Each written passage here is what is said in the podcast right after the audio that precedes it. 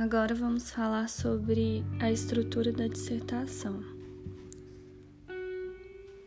Introdução constitui-se no parágrafo de abertura do texto dissertativo, vai apresentar a ideia principal e sugere os aspectos a serem desenvolvidos.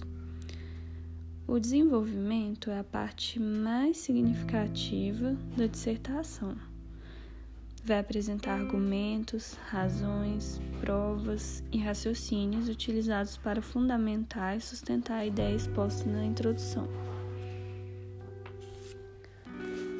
No desenvolvimento, o autor tem que revelar é, a capacidade de expor com clareza e coerência a ideia que pretende desenvolver, assim como a capacidade de influenciar, persuadir, e convencer o leitor de que seu ponto de vista é válido.